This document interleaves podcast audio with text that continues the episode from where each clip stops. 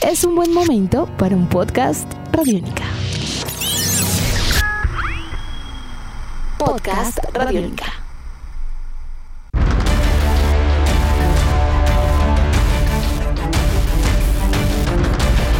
Bienvenidos a una nueva entrega de En Descarga Radiónica, este podcast que llega a ustedes gracias a radionica.rocks, a nuestra app Radiónica y diferentes servicios de distribución de audio on demand. Mi nombre es Diego Bolaños, arroba Diego Mao B, y como siempre los acompaño junto a Iván Zamudio, arroba Iván Zamudio 9 en Twitter y arroba piloto.espacial.3000 en Instagram, me falta un punto, ¿no? no, ahí está bien. Lo hizo muy bien, muy bien. Y recuerden que en Descarga Radiónica también es un programa que ustedes pueden escuchar de lunes a jueves a partir de las 11 de la noche a través de todo el sistema de frecuencias de Radiónica. Mi querido Diego, hoy nos reúne, yo creo que un evento televisivo muy importante para este año 2019, porque este año, de verdad, en cuanto a producciones televisivas nuevas, hemos tenido como un, un pool un clúster de, de, producciones muy interesantes por mencionar The Voice, que es una maravilla, es una obra maestra. Y eh, pues llega algo que desde hace mucho tiempo, eh, digamos, ha partido como al mundo en dos, ¿no? Y es más, diría yo más hacia, hacia los fanáticos de la obra original y viene siendo una adaptación de Watchmen la serie de Alan, la, digamos, la novela gráfica, la serie de cómics presentados por Alan Moore y por Dave Gibbons para lo que fue eh, DC Comics y hoy por hoy pues Vértigo en todo este movimiento eh, de revistas, digamos, de publicaciones que han sido tan importantes de la época oscura de los cómics en los cuales pues se cuestionaron muchas cosas acerca de la sociedad y de lo que eh, esos valores buenos y puros presentaban alrededor de los superhéroes.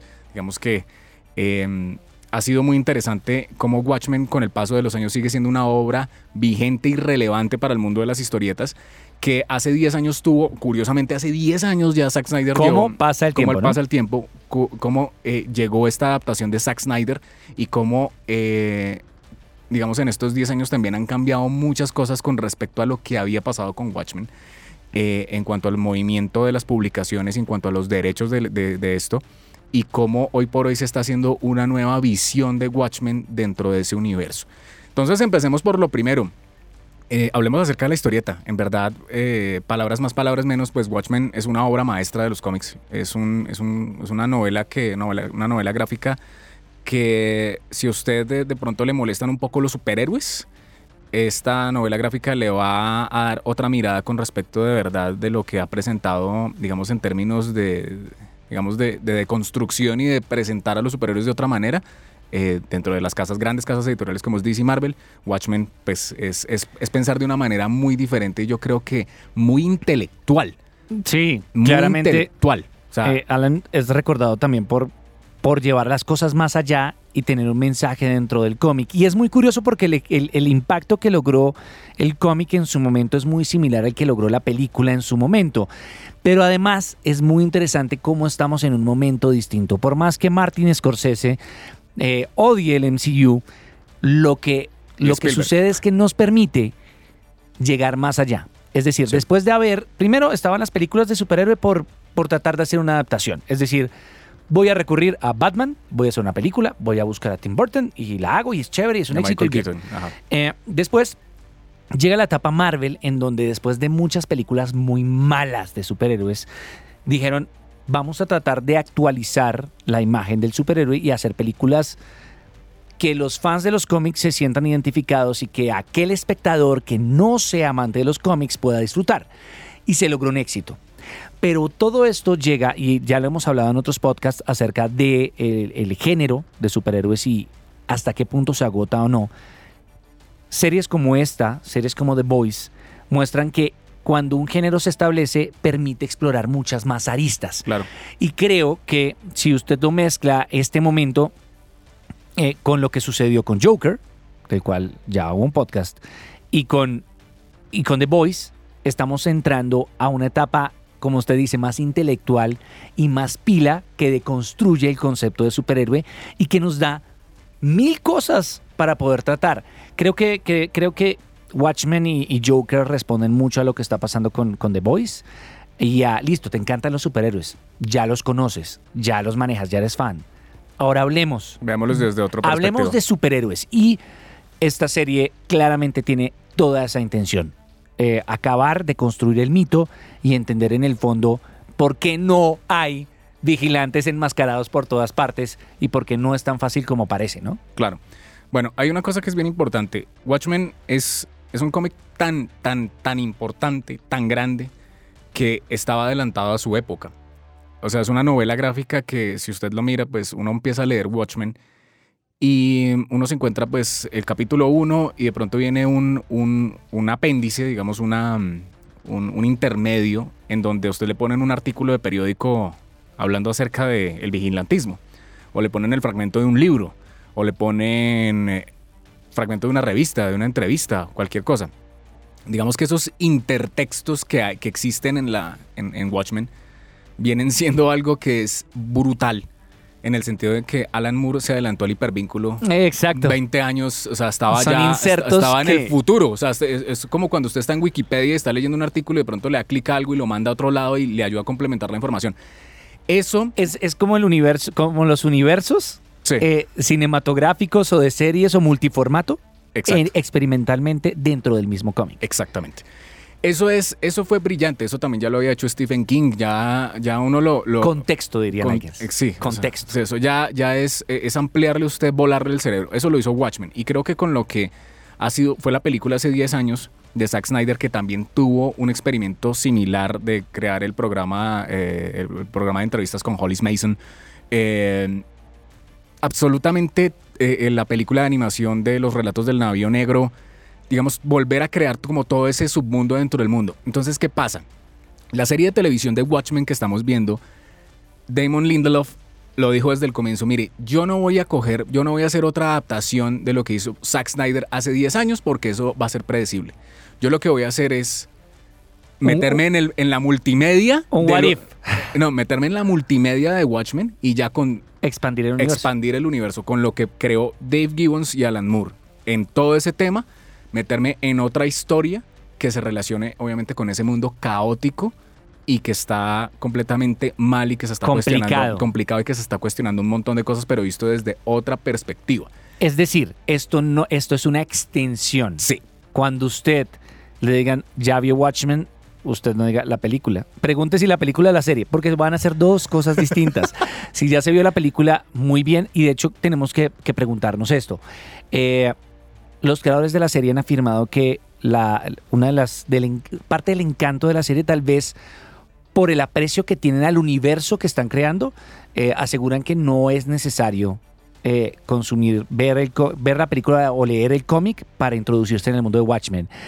Eh, a mí no fue tan bien en el primer capítulo. Me parece que es más, que es bien importante ese background. ¿Cómo lo vio usted? A mí, a mí me encantó el primer capítulo, pero debo decirlo, si una persona que no ha visto Watchmen si una persona que no entienda el universo creado por Alan Moore a partir del papel, o por lo menos haya visto la película de Zack Snyder, se va a pegar una pérdida tremenda porque va a decir quién, qué es Rorschach, eh, por qué está pasando porque esto. Están vestidos así, porque están vestidos, así. Eh, este mundo, Hay este personajes a los que hacen referencia todo el tiempo. Este mundo, este mundo distópico obedece a qué o por qué está ¿De dónde pasó? ¿De dónde pasó? Ven una ficha de Dollar Bill. ¿Quién era Dollar Bill? Está apareciendo un, fragmento de, un, de un documental para televisión acerca de los Minutemen. ¿Quiénes eran ellos? ¿Por qué son importantes? Entonces, sí hay que ver la recomendación, por lo menos, léanse, léanse, tómense por lo menos un mes y léanse Watchmen sentados todos los días. Y releanlo. Porque... Y releanlo porque eso tiene un montón de connotaciones brutales. Es lo mismo, eh, hay una escena donde eh, hay una clase de colegio y antes están pasando como unas escenas en un televisor, aparece... Eh, Doctor Manhattan en Marte. Entonces son cosas que uno dice, oiga. Y, y lo que está haciendo. Entonces, lo que está haciendo. este man que está haciendo, por qué lo está haciendo, cómo lo está haciendo, es, es, es, no es tan sencillo como lo plantean. Pero yo también tengo la esperanza, eh, en función también del éxito que pueda llegar a tener la serie, que esto, que esto se vaya elaborando. Eh, a lo largo de las otras entregas de los otros capítulos. Creo que, que, la, pita parece ser muy enredada, pero si usted, si usted lo analiza, eso mismo sucede cuando usted se introduce por primera vez al cómic. Claro, la idea es que yo creo que Damon Lindelof va a crear una nueva historia dentro del universo de Watchmen que va a ser algo paralelo y muy interesante y muy brillante que va a la gente, digamos a las nuevas personas y a las que no conocen Watchmen a encariñarse con los personajes de la serie de televisión para decir, oiga, si esto está tan brutal acá y esto está basado en un cómic, pues camine hoy y me leo el cómic a ver cómo me va. Sí. Es, es eso. Entonces creo que es, creo que es capturar esto. Que se retroalimenten ambos y que genere Sí. ese efecto de uno para el otro. Sí, está. El tema es que sí está, obviamente está. Es, es tan respetuosa la serie de televisión que, que, que mantiene todos los cánones de, de Alan Moore y de Dave Gibbons. O Y la sea, línea estética, ¿no? La línea estética. Es supremamente respetuoso, pero está creando otra historia porque es que el- eh, eh, eh, la, la historia de Alan Moore solamente la están viendo desde una- la perspectiva de los superhéroes, la perspectiva de ciertas personas que están inmiscuidas relacionadas, como por ejemplo el niño que está leyendo en el puesto de revistas eh, los relatos del navío negro, que desembarca en otra historia que tiene que usted la puede, eh, la historia del cómic dentro del cómic tiene una serie de analogías con respecto a lo que está pasando con Rorschach y con el, el pirata y bueno, todo esto, y con Hollis Mason y con eh, eh, Búho Nocturno Segundo.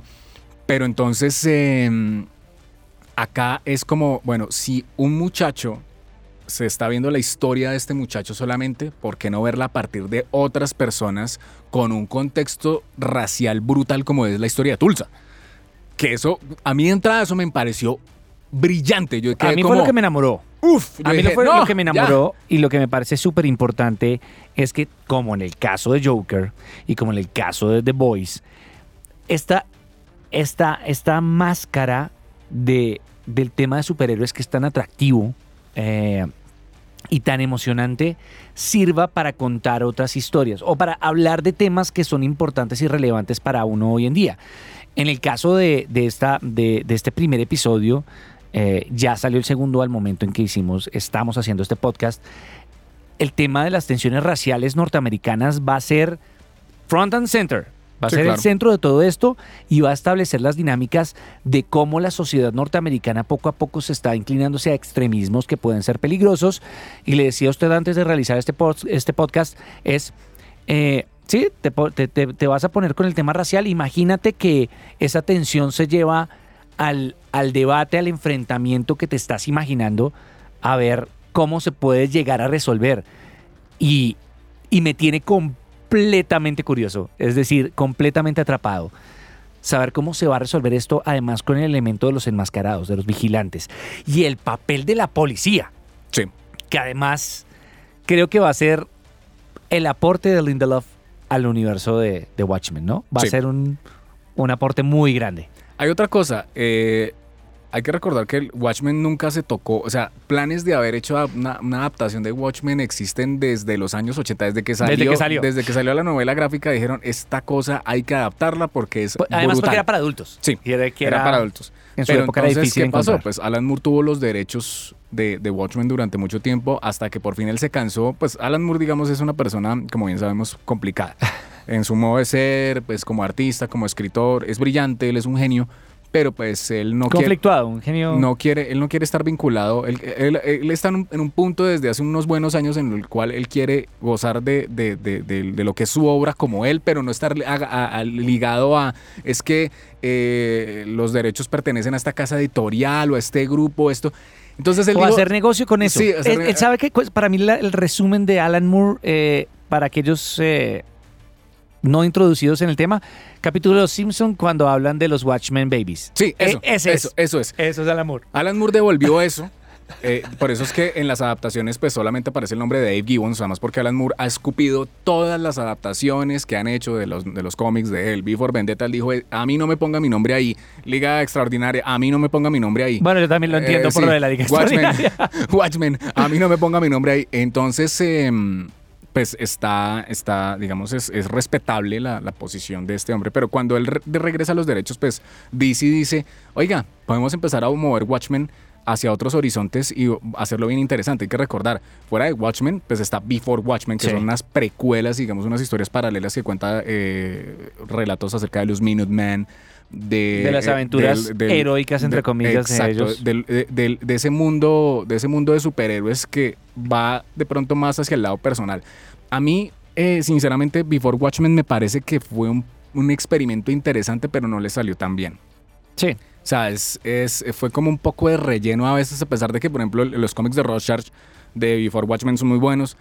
Em, y Es todo lo que Alan Moore no quería que los pasara. del comediante. Es todo lo que Alan Moore no quería que pasara y pasó. El de Minuteman es terrible. O sea, yo sí lo digo. El, el cómic de Minuteman es, es para cogerse la cabeza y decir esto qué es. Pero, em, en últimas, por ejemplo, sí han pasado cosas muy interesantes que es desligar, eh, decir, bueno, después, además porque eh, Watchmen quedó en punta, ¿no? O sea, la, la- la- la película Sí. de, de Zack Snyder y el cómic termina con una cosa que es muy importante alrededor de Rorschach. Y en Y donde es- dice uno que va a pasar, que podría pasar ahora. Es, es, es muy parecido a lo de Glass, ¿no?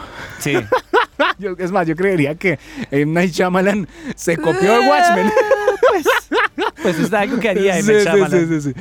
Pero entonces eh, queda en punta y queda, entonces pues aparece de un, de un tiempo para acá, de dos años para acá, aparece Doomsday Clock, que a mí me parece que es eh, algo que no quería hacer Alan, eh, Alan Moore, pues porque era vincular el universo de Watchmen con el resto del universo de DC Comics. Pero eso ha logrado que, que la obra de Watchmen coja un- una serie de connotaciones mucho, mucho más, mucho más complicadas, o sea, respetando lo complicado que ya era, pero vinculándose a otras cosas donde puede ser más complicado, que es con los superhéroes de, del lado bonito de la historia, ¿no? A mí me pareció que el futuro que se plantea, de cierta manera, en Doomsday Clock, es ese universo, ese futuro complicado que se está presentando en esta serie de televisión, pero obviamente omitiendo el tema de derechos de que va a aparecer Superman, No, o que va a aparecer el innecesario. Linterna Verde o... Es decir, Eh, la premisa o sea, fue, la- fue es- explorada. eh, exacto, es llevar a ese, bueno, ¿qué pasó después de Watchmen de que lo que hace Rorschach y cómo eso repercute en el mundo? Eso es lo que está tratando porque ya estamos en, en un futuro en el cual pues ya todos estos, eh, eh, esto se acabó, pero sigue existiendo vigilantismo. En que funcionó, dejó de funcionar. Eh, su impacto negativo y positivo, además, en el personaje principal es muy interesante cómo, cómo ella vivió las etapas, fue vigilante, fue policía, eh, que lo comenta al inicio. Eh, es muy interesante ver cómo se puede ir desarrollando ese futuro. Y creo que lo que le digo, el ejercicio es muy parecido al que, a la pregunta que nos deja Joker, en la medida de cómo sería un Batman en ese universo, en donde no todo lo que plantea sea positivo y bonito. Esto lo explora muy bien. Entonces, yo creo que la película puede tener. eh, La, pe- la película. Yo creo que la serie puede ser un éxito. Eh, estamos pendientes de qué tanto vaya a tener un impacto mainstream, dado lo complicado que puede llegar a ser en su introducción. Pero si usted no se ha dado la oportunidad, yo sí le diría que lo haga. Sí. Es decir, hágalo. eh, pase el primer capítulo, ubíquese en el mundo, si lo ve necesario, lea la obra fuente, eh, trate de ubicarse. Si estamos en pleno siglo XXI, vale la pena echarse un wikipediazo, un, un wiki algo, si necesita contextualizarse y eso lo va a llamar a la obra, pero hay que darle la oportunidad. Creo que la premisa que plantea, los temas que propone Watchmen en cuanto a violencia, eh, tensiones raciales, Guerra. eh, guerra, el poder de la policía, la autoridad, Conflictos políticos internacionales de alto nivel. Porque en Watchmen es... internacional Porque, en Watchmen es el tema Es entre lo de las bombas nucleares, lo que se plantea ahí es, es tremendo. y el papel de, de un mega hiperpoder como el de Doctor Manhattan. Creo que todo lo que plantea es muy interesante, eh, es muy válido. Creo que lamentablemente, como muchas cosas que suceden en el mundo actual, es increíble que esto vuelva a ser relevante, pero lo es. Sí. Y por eso una serie como esta puede posicionarse como una de las más importantes de la temporada. Sí, es verdad. Y otra cosa, em, con respecto a lo, también lo de los 10 años de la película de Watchmen, eh, hay que decirlo, Zack Snyder hizo una adaptación, yo creo que demasiado, o sea, es que ya se pasó de fiel. De fiel, sí. Ya es que es calcado cuadro a cuadro y visualmente Y es es, válido. es increíble, pero hay que decir una cosa. Adaptar cuadro a cuadro algo de un lenguaje de los cómics que tiene un ritmo, que tiene otro tipo de, de procesos al cine, eso es muy diferente. Por eso es que a, pesar de que la, la película de Zack Snyder la han ovacionado, que visualmente es increíble, es de las cosas más parecidas, sí. Pero en ritmo la película es, es enredada. No es para todo el mundo. No es, en- o sea, no es para todo el mundo. Es, es más, si una persona que de pronto no conozca Watchmen y vea la película y no entienda, No eh, no va a querer se, saber más. Se va, a per- se, va, se va a perder porque el, ritmo de la película está muy parecido al cómic y una cosa es leerlo y otra cosa es verlo en, en cine. Son Pero dos lenguajes diferentes. Em, que fue parte del furor de las películas que fueron Claro. así, 300. claro, claro, claro. que Eso, eso fue, eso fue, Spirit, eso fue muy de- importante. La película de Watchmen es supremamente importante, pero siento que pasa lo mismo. Es una película que lo mismo que le pasa a Snyder. Es una película que eh, en muchas ocasiones, al igual que otras producciones que él ha hecho, es solamente está pensando en los fanáticos. Entonces yo creo que aquí hay hay, hay, como un, hay un punto donde sí seguimos en lo mismo, pero nos podemos desligar de esa idea para poder conocer más acerca del universo de Watchmen. Entonces hay que darle la oportunidad.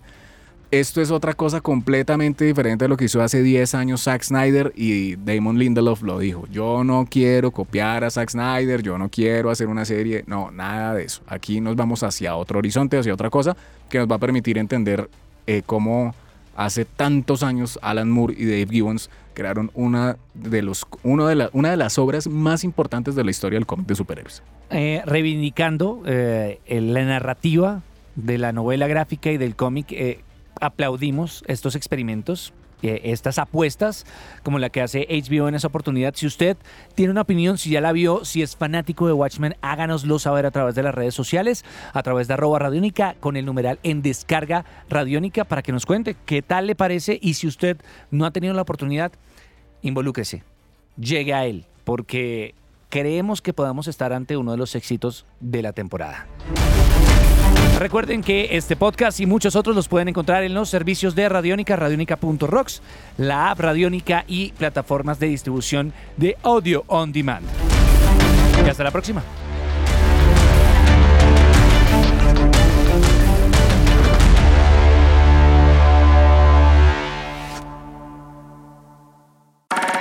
Nuestros podcasts están en radionica.rocks, en iTunes, en RTVC Play y en nuestra app Radionica para Android y iPhone. Podcast Radionica.